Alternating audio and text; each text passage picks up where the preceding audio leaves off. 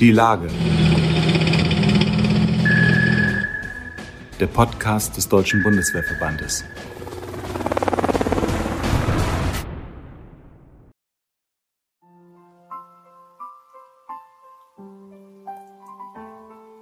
Ich spreche jetzt für mich selbst, für 2011, was auch immer das war, es passierte so schnell. Ich habe seitdem weder richtig geschlafen, noch hatte ich die Kraft, es wirklich anders zu machen. Ich bin tief gefallen, niemand wies mich in die Schranken. Es steckte Suizide, Wut in meinen Gedanken. Der Schmerz ist gefangen, hier in meinem Körper. Man findet keinen Halt, wenn man alles zerstört hat. Sie alle würden das sowieso nicht verstehen. Wer redet schon gerne über entfernte Probleme? Sehr geehrte Mitglieder und Freunde des Deutschen Bundeswehrverbandes, ich begrüße Sie zu einer neuen Ausgabe unseres Podcasts Die Lage.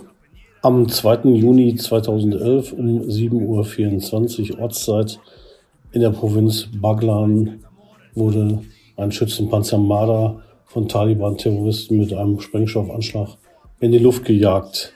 Dabei starb der Soldat Alexei Kobelev, Hauptgefreiter damals wie Stefan Krämer Mitglied der Panzerbrigade 21 Lippernand und in Afghanistan im Einsatz. Für Stefan Krämer war der Tod seines Kameraden eine traumatische äh, Erfahrung, ein traumatisches Erlebnis, das ihn bis heute nicht loslässt. Der 31-jährige Hauptgefreite AD Stefan Krämer ist seitdem an PTBS erkrankt. Er findet manchmal die Kraft, Lieder über das zu schreiben, was er erlebt hat. Er rappt das dann, er rappt sich das im Prinzip von der Seele, die seit diesem Tag, dem 2. Juni 2011, tief verletzt ist. Im Gespräch mit dem Bundeswehrverband hier in unserem Podcast Die Lage erzählt Stefan Krämer, wie es ihm vorher ging, wie es ihm seitdem geht und was er hofft, für die Zukunft noch schaffen zu können, denn es gibt eine Gewissheit in seinem Leben, er vermisst die Truppe und seinen Dienst. Mein Name ist Frank Jungblut, ich bin Chefredakteur des Magazins Die Bundeswehr. Krieg in meinem Kopf und es ließ mich nicht los. Ich lief nur hinfort, du warst tot. Stress, es blutet das Herz, wann vergeht der Schmerz? Ich hab PTBS. Ich hab Zeit gebraucht, um dir endlich zu schreiben. Ich hoffe, du kannst mir letztendlich verzeihen. Ich würde nicht sagen, ich komme auf die Beine. Aber das Herz ist nicht mehr alleine. Ich hab eine Frau, die jetzt meinen Namen trägt. Ohne sie würde es mich auch nicht geben. Noch steck ich fest, doch ich bete und bete. Die Wüste ist ein blinder Passagier in meiner Seele. Ja, Steffen, heute im Gespräch, ähm, du hast den Marderanschlag äh, zwar nicht hautnah miterlebt, aber dein bester Freund Alexei Kobelev ist dabei gefallen. Ähm, du warst sehr gerne Soldat am Anfang. Du bist gerne Soldat geworden. War so eine Art Lebenstraum, kann man das so sagen? Ja, das definitiv. Habe Wie, wie kam es, dass du Soldat unbedingt werden wolltest? ich hab damals in der Realschule meinen Realabschluss gemacht und ähm, irgendwann mal tauchte in der achten Klasse ein Stabsfeldwebel bei mir auf und hat die Bundeswehr vorgestellt. Und für mich stand seit dem Punkt, hat er mich klipp und klar überzeugt, dass äh, Kameradschaft und äh, Zusammenhalt für mich an erster Stelle steht und ich etwas Gutes damit leiste, wenn ich Soldat werde für mein Land. Und ab da hatte ich Sternchenaugen und äh, wollte einfach Soldat werden. Ne? Ja. Das bist du dann auch geworden. Du bist äh, zu den Panzergrenadieren nach Augustdorf bei Bielefeld gegangen, hast dort eine Ausbildung bekommen, ja. Scharfschütze geworden sogar, also wirklich Spezialverwendung, Spezialausbildung. Ja, und dann äh, zwei, warst SRZ 4 anfangs, nachdem du 2009 in die Bundeswehr eingetreten bist. Und dann kam das Jahr 2011, vor allem das Ereignis zum 2. Juni 2011, der Anschlag eben. Wie hast du von dem Anschlag erfahren? Wie war das eigentlich, wenn du das mal erzählst? Also wenn man zurückdenkt, sind wir nach Opinors rausgeflogen, unvorbereitet eigentlich, weil geplant war, dass wir Mazar Sharif sind. Und ähm, es war alles neu. Es war ein fremdes Land, das war das erste Mal. Wir waren alle sehr jung aus dem Zug. Keiner der Mannschaft da war jemals im Einsatz gewesen. Aber unser Zugführer hat uns Halt gegeben. Dieser war schon dreimal da gewesen und ähm, hat uns gesagt, Charlie immer vorn, zusammen packen wir das. Und äh, so standen wir auch immer. Ganz stolz und ganz vorne. Ja, und als, ähm, als es dann immer ernster wurde, es wurde immer weiter verpflichtet und verwendet und neue Stellen sind rausgekommen, haben sie ein paar von uns äh, zum Weiterverpflichten, haben sie nach Mazar Sharif reingesetzt. Ich bin ausgeflogen ein paar Tage vorher, um meinen Papierkram zu unterschreiben, um mich weiter verpflichten zu lassen. Und Ja, du wolltest SSC 12 werden. Genau, ich ne? wollte Richtung SSC 12 gehen. Das stand für mich außer Frage. Und ähm, ja, am zweiten oder dritten Morgen in Masar Sharif bin ich morgens aufgewacht und äh, dann kam ein Kamerad zu mir angerannt und sagte, Charlie wurde angesprengt, Charlie wurde angesprengt. Und ähm, ich habe mir, ich, ich, ich konnte das nicht realisieren. Ich, ich habe mir gedacht, Vielleicht okay, für unsere Zuhörer zum Erklären, Charlie ist Alexei. nee, Charlie ist unser Zug. Ach, das war der Zug, Genau, Entschuldigung. der ja. Charlie-Zug. Okay, der Charlie-Zug. Ja, und der Charlie-Zug wurde angesprengt und ähm, ich bin ganz ehrlich, ich ähm, habe mich sicher dabei gefühlt, weil ich mir dachte, wir fahren mit den Mardern raus. Ne? Und ähm, wer will schon einem Marder was tun? Ne? So, die SPZ-Marder sind einfach kräftige Tiere ne? und wir sind auf Kette unterwegs, alles ist gut. Bin aber ganz normal und äh, friedlich mit rübergegangen in dieses Büro, äh, wo du kein, keine Sau kanntest, weil der ganze Charlie-Zug oder quasi unsere ganze Kompanie war ja komplett im Opinors gerade. Und ähm, ja, dort wurde halt gesagt, der Charlie-Zug wurde angesprengt, es, es gibt Verwundete und mehr wissen wir nicht. So, und dann standest du da. Du kennst niemanden, du stehst und wartest quasi von deinen Jungs, bei denen du eigentlich quasi vor zwei Tagen noch mit draußen warst und gekämpft hast Tag und Nacht. Ne? Ähm, ja, stehst du mitten im Nirgendwo in der Wüste und äh, wartest eigentlich nur auf gute Nachrichten. Es hat ein paar Stunden gedauert. Und irgendwann mal gegen fast Mittagszeit kam dann äh, der Oberleutnant rein.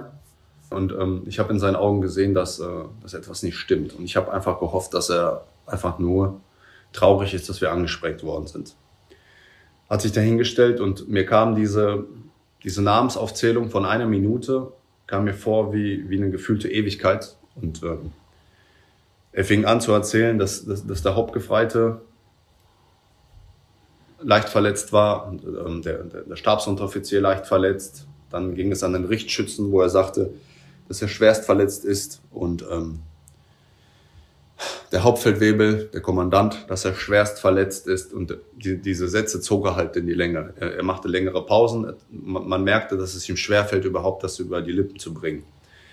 Und ähm, das waren ja, das waren meine Jungs. Ne? Du wusstest, auf welchem Fahrzeug welcher, welcher Mensch auf welchem äh, Platz sitzt und ähm, ich bin die Reihe durchgegangen. Ich wusste, wer der Hauptgefreite ist. Das ist der Kamerad, der neben mir geschlafen hat draußen im, im, im Opinors.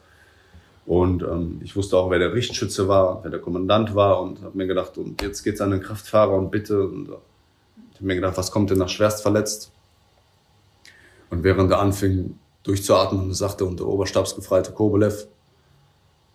Und dann kam diese lange Pause und sagte, es ist gefallen. Und dann sind mir die Tränen ausgebrochen und ähm, ja, ab, ab, ab da ist für mich auf jeden Fall eine Welt zusammengebrochen. Ne? Ich habe Du warst ja auch gerade erst 21 Jahre jung, das darf man nicht vergessen. Ne? ja, für mich war das, äh, das war schon ein starker Schock. Ne? Ich habe mir gedacht, das ist dein erster Einsatz. Du hast, du hast vor, dein Leben lang hier zu bleiben äh, in der Truppe ne? und äh, hast sofort zum Scharfschützen ausbilden lassen, damit du nicht auf den Kopf gefallen bist. Zeigst du ja auch. Ne? Bist bestens vorbereitet, aber auf sowas kannst du dich nicht vorbereiten. Gab es da was im Vorfeld, dass man äh, mit oder versucht hat, denjenigen, die nach Afghanistan gehen, vielleicht zu erklären, was das, was es oder dass es passieren kann, dass es eben auch um, um Tod geht, um schwerste Verwundung. Äh, also seid ihr in irgendeiner Form vorbereitet worden darauf? Also es gab auf jeden Fall, wir hatten Übungen und ähm, man hat auf jeden Fall immer darüber gesprochen, dass, äh, dass es Tod und Verwundung geben kann. Und ähm, viele haben das auf die leichte Schulter genommen, während, während wir eine Aktus-Ausrüstung drauf hatten und auf einmal steht auf dem Aktus-Gerät, äh, Pieper, du bist tot. Dann hat man sich hingesetzt und eine Zigarette angemacht und alles ist okay. Ne? Und dann wartet man, bis man wiedergeboren wird auf dem Programm und dann rennt man weiter und übt. Und es gab eine Situation, wo der Zugführer zu uns gekommen ist, irgendwann mal, weil einige das nicht so ernst genommen hatten und da hingekommen sind und hat mit der Hand auf jeden von uns gefuchtelt und gesagt, ist, ist euch eigentlich bewusst, dass ihr gerade alle gestorben seid? Ist euch klar, dass, dass wir in den Einsatz fliegen und ihr alle null Erfahrung habt, grün hinter den Ohren seid und ihr gerade alle gestorben seid? Der halbe Zug. Mhm. Und als er das zu uns gesagt hat, habe ich mir gedacht, die- dieser Mann hat recht. Ne? Wir üben eigentlich quasi damit umzugehen, gerade ob jemand stirbt oder nicht. Trotzdem wahrscheinlich vorstellen äh, konnte man sie es nicht, was du dann erlebt Nein, hast, was wirklich ist- passiert ist. Er hätte auch hundertmal mir sagen können, dass, äh, dass welche von uns gerade in der Übung gestorben sind. dieser Anschlag, ähm, wir haben auch immer eine Sicherheit gekriegt. Man hat immer gesagt, wir, wir fahren mit den Mardern raus und der Marder ist das stärkste Fahrzeug. Die Afghanen haben Angst auch vor dem Marder. Der Schützenpanzer ist der stärkste, selbst die Amerikaner haben Respekt davor. Das, das gibt ja einem so ein bisschen Sicherheit. Ne? Natürlich. So, und ähm, wenn du dann hörst, dass der Marder angesprengt worden ist und dabei auch noch einen Toten gibt, dann ähm, dreht sich deine ganze Welt quasi auf links. Du merkst eigentlich. Plötzlich war man nicht mehr unverwundbar und sicher, ne? Alles, alles, was du gelernt hast, war für die Katz. Mhm. Alles war quasi gelogen in diesem Moment für dich. Du bist dann in dieser Trauer, äh, ja, ein bisschen wahrscheinlich versunken. Es war dein Freund, der da gefallen ist. Äh, hat man dir vor Ort geholfen oder gab es Hilfsangebote? Ja, ich bin quasi in der Trauer erstickt. Ich habe äh, am, am am Ehrengrab gestanden und äh, musste darüber nachdenken, ohne mit jemandem reden zu können, weil alle irgendwie beschäftigt waren. Und ähm, dann haben wir den Trauerzug geführt und Kobolev wurde ausgeflogen. Und man war, man stand immer noch irgendwie alleine. Und dann wurde einfach nur gefragt, nicht wie, wie geht's dir, sondern äh, wann schnappst du dir wieder die Waffe? Wann, wann geht's wieder an die Front? Und dieser, dieser Satz hat mir einfach gezeigt, dass, dass es gerade in meiner Truppe in dieser Situation, egal wer wie mit diesem Anschlag umgeht, zeigt, dass äh, mein Vorgesetzter in dem Moment anders mit der Trauer umgeht wie ich. Er bewältigt die, indem er sagt, okay, auf, auf, wir müssen direkt nach vorne. Und für mich stand fest, ich, ich muss mal kurz durchatmen. Mhm. Also war so ein bisschen, bisschen der, äh, der andere Pol. Du hast gesagt, ich muss die Trauer auch leben, ich muss da durch. Genau. Und er war eher der Meinung, komm, wieder in Einsatz, dann verdrängt man das, dann vergisst du das, genau. dann ist es irgendwann weg. Ne? Richtig. Und das war, es ist auch okay, jeder macht es wie gesagt auf seine Weise. Nur ich hätte einfach in dem Moment einen Kameraden gebraucht, der gesagt hat, ey Junge, es ist, es ist scheiße und wir, wir schaffen das zusammen. Mhm. Und den hatte ich einfach in dem Moment nicht. Also habe ich es versucht, alleine zu bewältigen und ähm, das hat leider nicht gut funktioniert. Das hast du eben äh, schon angedeutet. Du bist dann ja von dem Moment an noch gute zwei Jahre in der Truppe gewesen, bist aber nach Hause geflogen dann, nach, äh, wie du eben gesagt hast, nach Deutschland dann repatriiert worden. Ähm, wie war das dann, nach, nach Deutschland zurückzukehren, nach Hause zurückzukehren? Also die Repatriierung generell ist ziemlich, ziemlich komisch für einen Soldaten. Das ist, ähm, es ist ungeplant, es ist ungewollt. Du bist, du bist eigentlich nicht verletzt, sichtbar, aber du kommst eher nach Hause. Und natürlich stellen dir 100 Leute 100 Fragen. Und äh, du hast deinen Gedanken aber ganz, ganz woanders. Ich kann mich ganz genau erinnern, dass ich in Köln angetanzt bin und ähm, ja, du kennst natürlich niemanden, es, es bringt dich auch keiner nach Hause.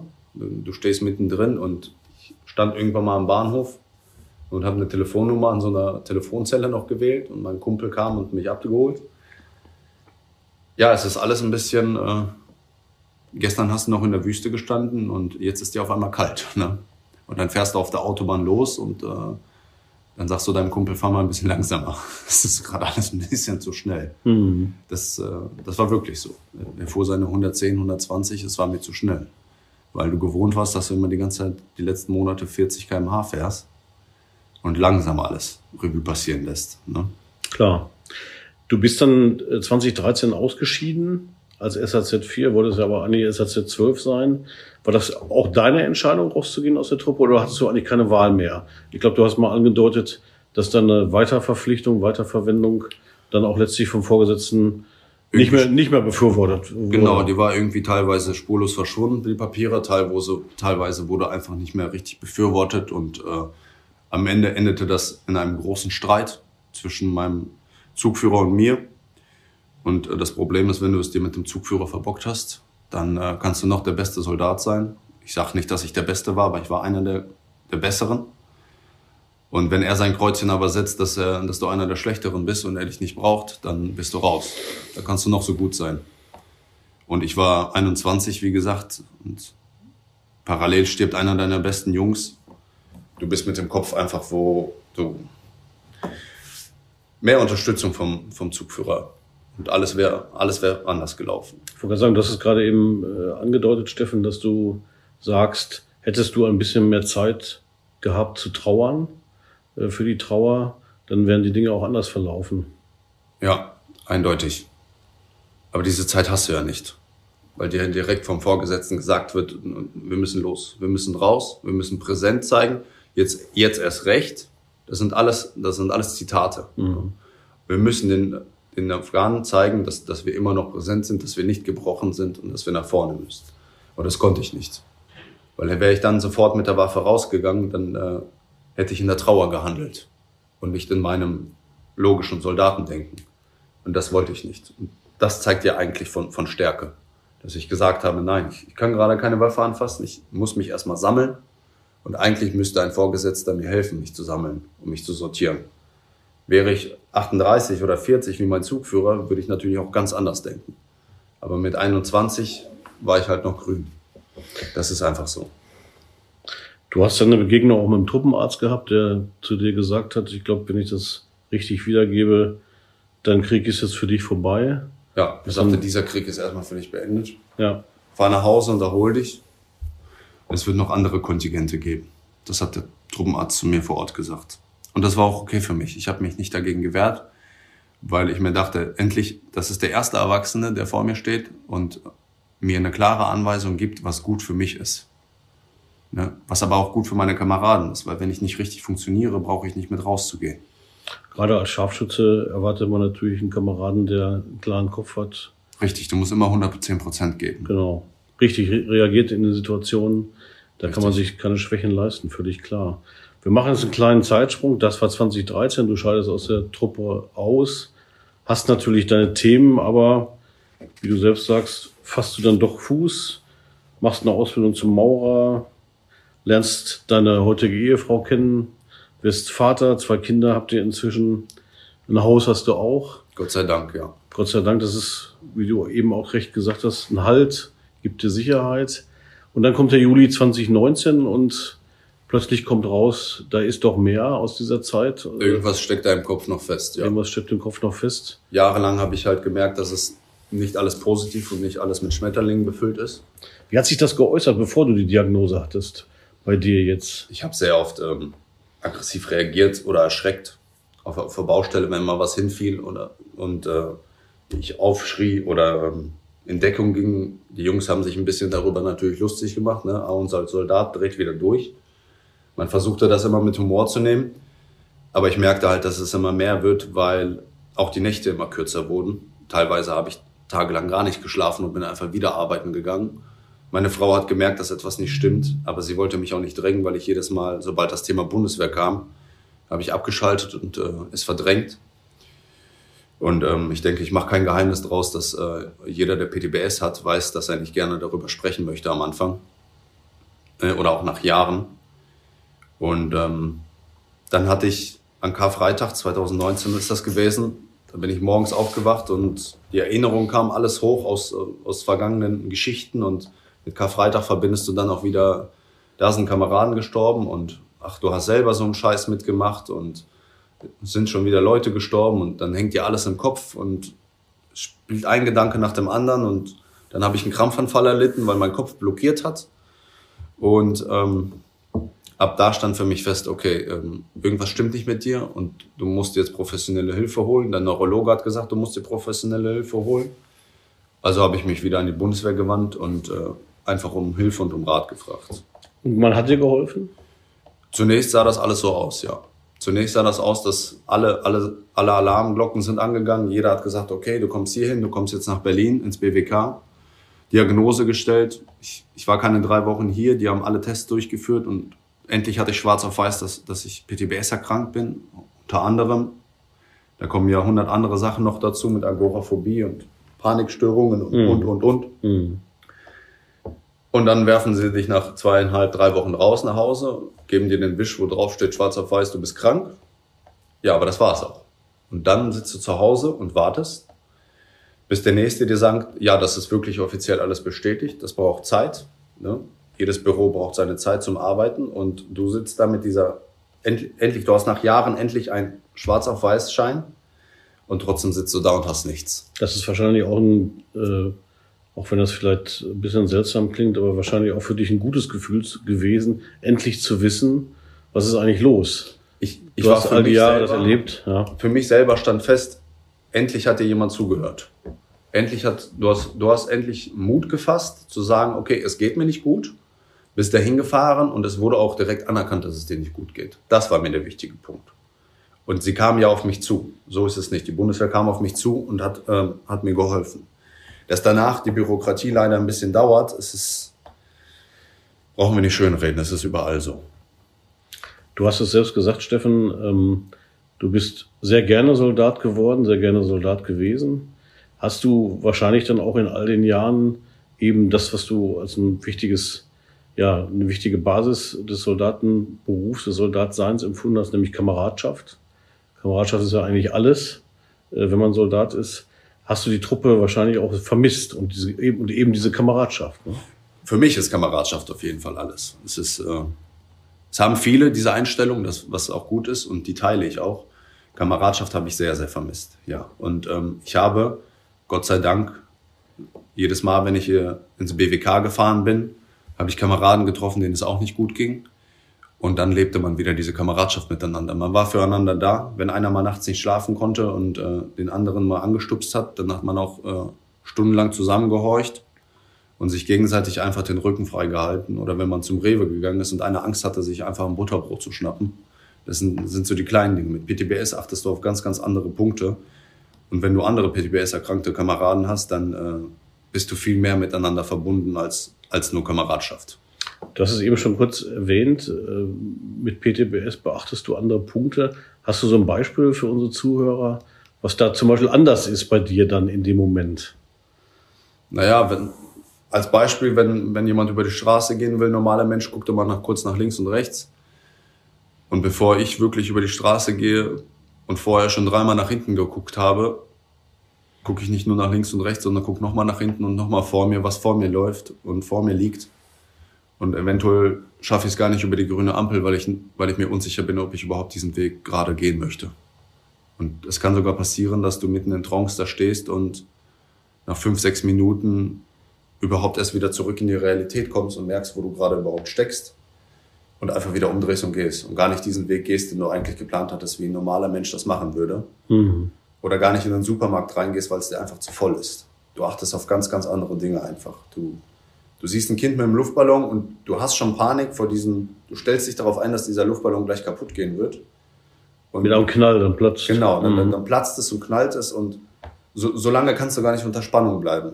Du bist die ganze Zeit unter Anspannung und dein Körper und das kostet dich Kraft. Und meistens ist es so, dann, wenn du, wenn du es nicht mehr erwartest, dann kommt es dann doch. Mhm. Das ist. Ja, was soll ich dir sagen? Ja, zu deinen Perspektiven. Du, äh, die, die, die Krankheit ist diagnostiziert. Du wirst therapeutische An Angebote wahrnehmen regelmäßig, denn, denn diese Krankheit bleibt ja dein Leben lang. Und wenn ich das richtig verstanden habe, würdest du am liebsten auch gerne wieder in die Truppe gehen? Ja, auf jeden Fall. Ich habe äh, mich am Anfang dagegen gesträubt, weil natürlich die ganzen Erinnerungen hochkamen. Mir kam zwar nach, die ganze Zeit nach dem Einsatz kam mir hoch und ich habe äh, wieder viel Hass und viel Wut verspürt. Und äh, meine Frau sagte zu mir, nur weil du Kameradschaft so sehr liebst, heißt es nicht, dass jeder um dich herum die Kameradschaft liebt. Und damit hatte sie auch recht. Und je mehr ich halt da drin steckte in der Materie und immer, man fing an, wieder mit alten Kameraden Kontakt aufzunehmen und über alte Geschichten zu reden. Und für mich stand aber im Herzen ja fest, dass ich trotzdem Soldat bin.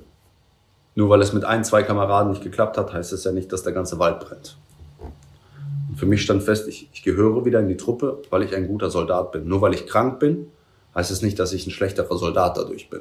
Ich bin mir definitiv sicher, dass ich mit der PTBS-Erkrankung immer noch meine 100% geben kann. Vielleicht nicht sofort. Es braucht Zeit. Und diese Zeit sollte man einem auch geben. Aber ich bin mir definitiv sicher, dass ich irgendwann mal auch wieder hundertprozentig für die Truppe geeignet bin.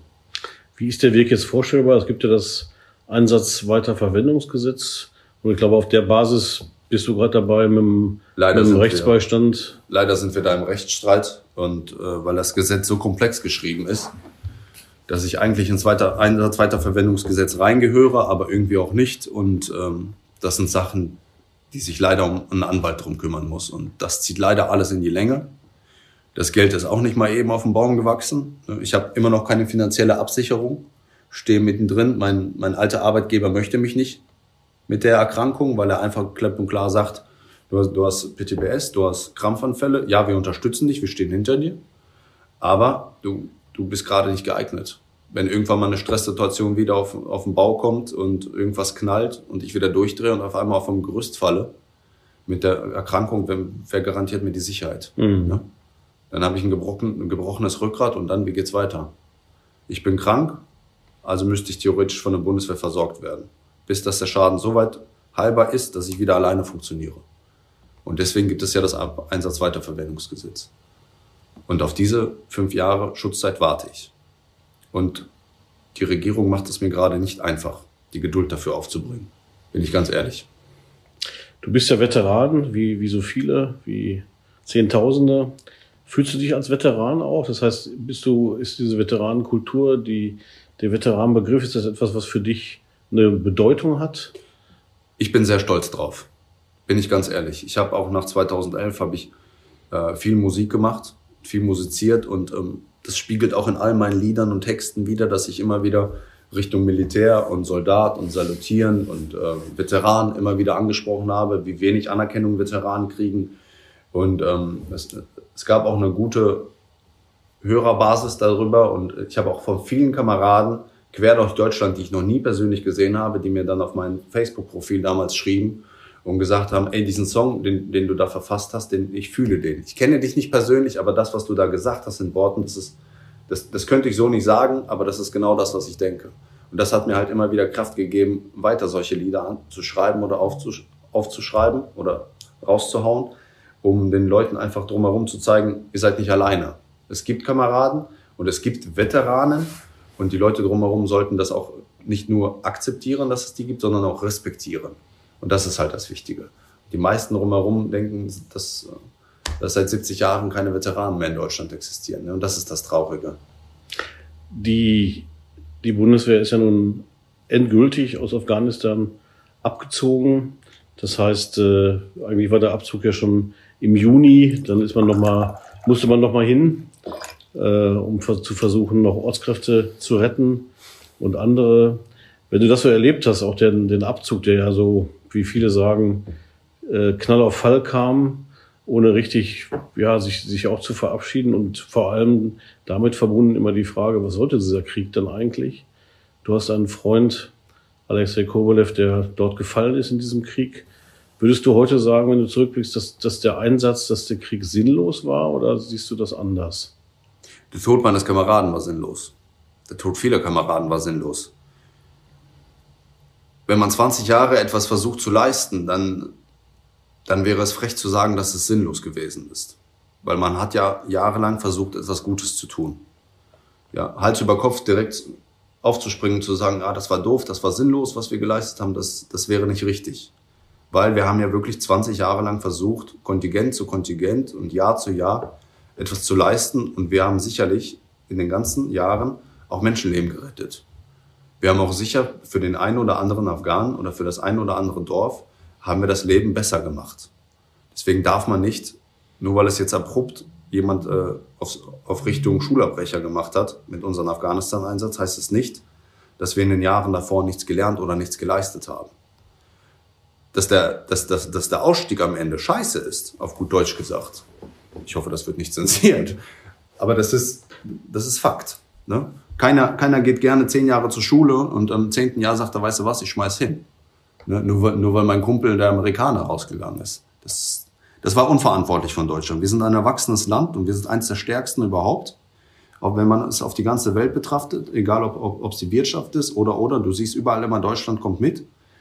Und ähm, wir hätten die Verantwortung übernehmen müssen und sagen müssen, als der Amerikaner rausging, jetzt erst recht. Wir haben 20 Jahre lang uns abgebuckelt und jetzt müssen wir erst recht Vollgas geben. Und ja, wir hätten wahrscheinlich noch 10, 15, 20 Jahre geblieben, aber wir hätten, die wir hätten uns aus dieser Verantwortung nicht rausziehen dürfen. Und das haben wir leider gemacht.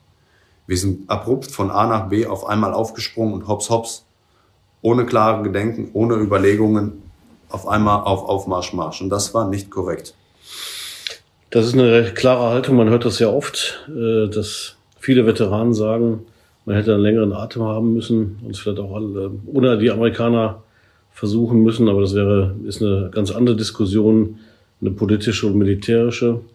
Kommen wir vielleicht zu dir persönlich zurück. Du bist jetzt auf dem Weg, dass du gerne in die Truppe zurückgingest. Äh, das, da läuft noch der Rechtsstreit. Was wünschst du dir für dich in den nächsten Jahren?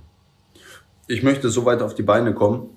Das habe ich auch zu meinem Fallmanager, dem Andreas, gesagt. Ich möchte eigentlich so weit auf die Beine kommen, dass ich in den nächsten Jahren, wenn ich halbwegs wieder fit bin, den nächsten Kameraden helfen kann.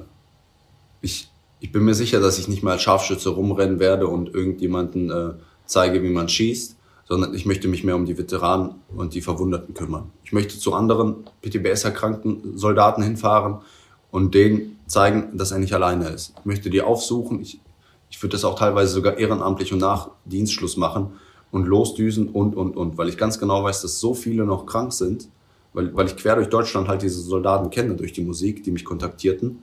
Und wenn sie sich schon irgendeinem Wildfremden, der einfach nur ein bisschen Musik im Internet anvertrauen, dann würden sie sich einen, der, der offiziell sagt, hey, passt auf, ich bin hier Ex-Soldat, ne, ich bin Veteran und ich bin wieder bei der Bundeswehr eingestellt und ich kümmere mich gerade um, um solche wie, die, wie du und ich, bin ich mir eindeutig sicher, dass man mehr davon finden würde und noch mehr Menschen helfen könnte. Vor allem Kameradschaft wäre das. Das wäre pure Kameradschaft für Jungs, die gerade wirklich Hilfe brauchen, sich aber nicht trauen zu sagen, dass sie Hilfe brauchen. Das wäre mein Ziel. Mein Ziel wäre in den nächsten Jahren, anderen Kameraden zu helfen die vielleicht schneller durch diese ganzen Prozesse durchgehen wie ich, weil ich einfach jetzt diese ganzen Fallen und Tücken und Wartezeiten kenne. Und wenn es wirklich eine Wartezeit ist, dass ich dem Kameraden auch sagen kann, ja, es, es dauert einen mhm. Moment leider. Und ähm, ich sage das dem nicht einfach so, sondern er weiß, ich habe dasselbe durchgemacht. Ne? Und zusammen würden wir das durchschaffen. wenn er sagt, ich kann heute nicht schlafen, dann würde ich losdüsen, paar hundert Kilometer und dann würde ich die Nacht halt mit ihm durchmachen. Zusammen sind wir stärker, wenn wir kameradschaftlich aber auch alle zusammenhalten würden. Das wäre mein Ziel. Helfen. Das Krieg. Krieg in meinem Kopf und es ließ mich nicht los. Ich lief nur in Fort, du warst tot. Stress, es blutet das Herz, wann vergeht der Schmerz? Ich hab BTBS, BTBS. Meinem Kopf und es ließ mich nicht los. Ich lief nur in Fort, du warst tot. Stress, es blutet das Herz, wann vergeht der Schmerz? Ich hab PTBS. Nach wochenlangen Therapien, nach den Tablettenphasen, leeren Blicken auf Berlin. Und in versteckten Phrasen möchte dir so vieles sagen oder bloß aufgeben. Heute hab ich mal wieder keine Kraft aufzustehen. Stefan, du hast erzählt, dass für dich, äh, ja, nicht nur eine Art Selbsttherapie, wahrscheinlich wirklich ein wichtiger Bestandteil deiner Therapie, deines Weges zurück ins in Anführungszeichen normale Leben die Musik ist. Du hast hunderte Songs geschrieben, die irgendwie was mit dem Auslandseinsatz, deinem Leben als Soldat in der Regel zu tun haben. Erzähl uns davon, wie bist du darauf gekommen, dass wenn man deine Lieder hört, merkt man, du hast auf jeden Fall auch Talent als Sänger, aber du machst es ja nicht, äh, um ein Star zu werden, sondern um vieles zu verarbeiten. Und du bekommst dafür auch Zuspruch von Kameraden, ähm, erzähl uns davon, wie du dazu gekommen bist, das mit Musik äh, sozusagen zu verarbeiten. Also am Anfang war das viel auf, ähm, ja, auf Quatsch machen und Blödsinn-Basis. Wir haben auch unten in, äh, im OP North in Afghanistan, habe ich oft einfach, wenn, wenn wir Melodien angemacht haben, ne, oder so, so, ein, so ein Bushido oder Sido-Instrumental, haben wir einfach aus Spaß da ein paar Sachen drauf gereimt und Blödsinn gemacht. Ne? Das gehört dazu. Ne? Aber na, nach dem Einsatz habe ich halt einfach gemerkt, ich habe immer wieder, ich habe ein Tagebuch geführt und ich habe halt gemerkt, wenn ich ein paar Reime drauf gemacht habe und das mal so ein bisschen auf, äh, auf Musik oder auch ein paar Takte draufgepackt habe, dass das gar nicht mal so doof klingt. Und habe das ein, zwei Kameraden gezeigt und äh, wenn der ein oder andere Kamerad dann mit Tränen vor dir sitzt und du merkst, okay, das ist wirklich gut, dann hast du einfach eine Motivation gehabt, weiterzumachen. Und äh, je mehr ich Songs über Soldaten geschrieben habe, desto mehr fingen Kameraden an aus quer aus ganz Deutschland, mir auf einmal auf Facebook damals zu schreiben und äh, mir zu sagen, hey, ich fühle das, was du da gerade geschrieben hast. Und es gab auch welche, die mir einfach geschrieben haben, danke. Danke, dass es diesen Song gibt und danke, dass du endlich mal gesagt hast, was, was ich denke. So, ne? Klingt doof, aber es, ist, es war ein schönes Gefühl und es hat mir immer wieder Kraft gegeben, weiterzumachen. Meine Frau hat auch immer gesagt, äh, es ist eigentlich eine Richtung von dir. Es war nie mein Ziel, damit berühmt zu werden aber es war quasi wie eine Art Therapie für mich selbst und es gab Kraft anderen Kameraden und damit habe ich eigentlich alles erfüllt, was ich damit erfüllen wollte. Ich kann immer wieder dieses MP3 anmachen, wenn es mir nicht gut geht, immer wieder ein bisschen meine, meine Geschichte hören oder ein Teil meiner Geschichte und es gibt, es gibt irgendwo Kraft. Es gibt nicht nur mir Kraft, es gibt auch Kameradenkraft. Du hast ein Lied, äh, einen Song auch geschrieben äh, über die Krankheit, die Besitz von dir ergriffen hat, nach den Ereignissen im Einsatz. Das Lied heißt, oder der Song heißt PTBS. Genau. Ähm, ist wahrscheinlich so dein, dein wichtigster Song, oder? Derzeit schon, ja. Ich habe den jetzt 2020 habe ich den im Bundeswehrkrankenhaus in Berlin verfasst. Ähm, ob du es mir glaubst oder nicht, ich, ich habe ein Mikrofon und alles dabei gehabt in meiner Reisetasche, weil ich wusste, dass ich mehrere Wochen in Berlin bleibe. Und ich habe im Bundeswehrkrankenhaus am Wochenende, habe ich mir heimlich da in der Ecke was aufgebaut, habe gefragt, ob das okay ist, wenn ich ein bisschen rumschreie. Und das war auch in Ordnung und ich habe da den Song wirklich hier im, im Bundeswehrkrankenhaus in Berlin aufgenommen. Habe den da abgemischt, produziert und die ersten Zuhörer waren einfach Unbekannte, Kameraden, die genauso da das Wochenende verbracht haben und den Song gehört haben. Ich habe ihn nicht veröffentlicht, ne? du, du hast ihn jetzt gehört. Die ersten Leute haben, werden ihn jetzt hören quasi ne? über diesen Podcast. Ähm, ja, er soll anderen Leuten Kraft geben. Dann wünschen wir dir äh, auch im Namen der Zuhörerschaft, dass du das Ziel erreichst. Ich danke dir vielmals. Vielen Dank fürs Gespräch. Sehr gerne.